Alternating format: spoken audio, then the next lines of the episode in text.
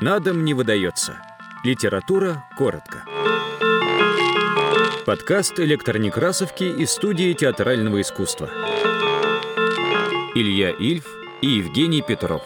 Высокое чувство. Читает Александр Суворов, актер студии театрального искусства.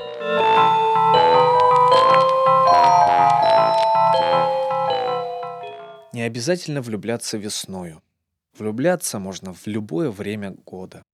В светлый январский день, когда галки, поскользнувшись на обледенелых карнизах, неуклюже слетают на мостовую, в такой день начальница легкой кавалерии Варя Пчелкина со спешившимися кавалеристами произвела налет на финансово-счетный отдел.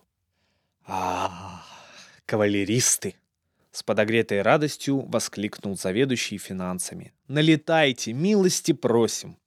Звеня невидимыми миру шпорами, легкая кавалерия рассыпалась по отделу. Варе Пчелкиной достался стол рядового служащего товарища Лжедмитриева. Сам рядовой служащий, лицо которого стало бледным, как сметана, трусливо переглянулся со служивцами и принялся давать объяснение. Послышались слова контокоррентный счет, сальдо в нашу пользу, подбить итоги и мемориальный ордер. Так значит, в нашу пользу? С предельной суровостью спросила Пчелкина. Да, сальдо в нашу пользу, вежливо ответил Лжедмитриев. И хотя все оказалось в порядке, начальница легкой кавалерии отошла от стола товарища Лжедмитриева с каким-то смутным чувством. Часа полтора Пчелкина перетряхивала бумаги другого рядового служащего, а потом, повинуясь движению сердца, вернулась к столу Лжедмитриева. Лжедмитриев опешил. «Давайте еще подзаймемся», — сказала Варя дрогнувшим голосом. «Так вы говорите, что сальдо в нашу пользу?» «В нашу».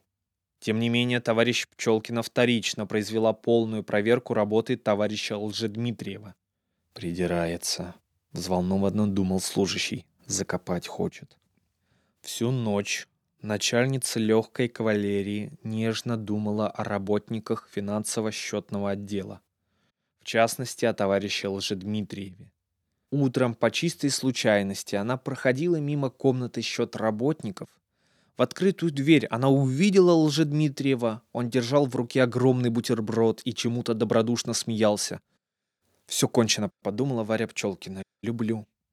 Она быстро побежала в штаб, схватила для приличия двух кавалеристов и совершила на Лжедмитриева третий налет. Бутерброд выпал изо рта рядового служащего. Проверка шла целый час.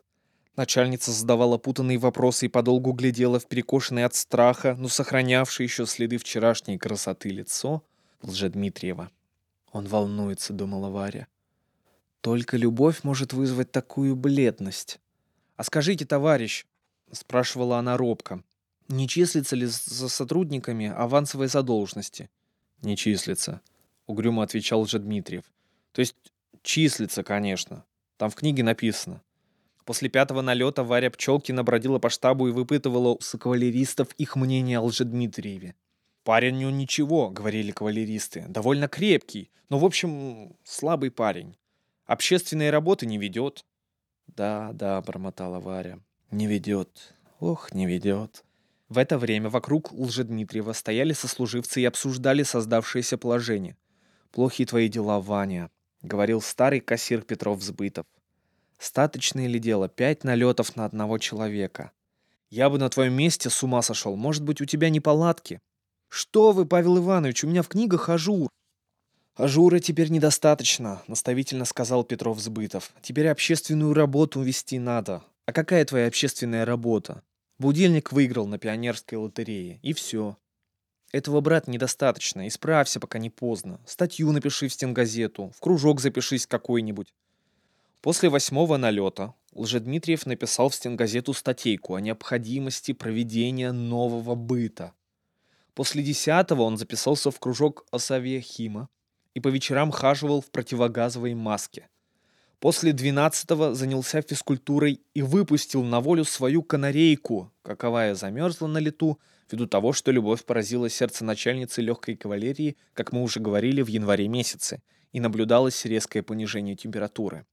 Он приобрел славу лучшего общественника. Однако налеты продолжались. Лжедмитриев чувствовал себя прескверно. Варя заходила в отдел каждое утро, вяло перебирала бумаги, но никак не решалась сказать о своей любви. И вот не то на девятнадцатом, не то на двадцатом налете наступило объяснение.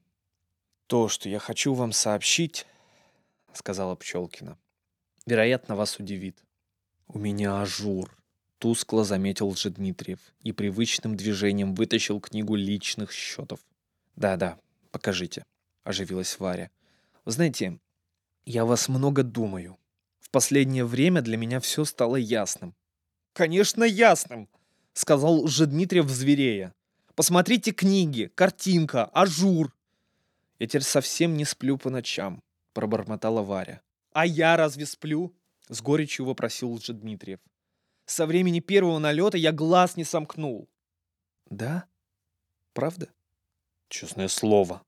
«Я так рада. Так рада». «Не понимаю, чему вы радуетесь», — с удивлением сказал Лжедмитриев. «Человек погибает, а вы радуетесь?» «Уже во время первого налета я почувствовала, что вы меня любите». «Я?» Вас.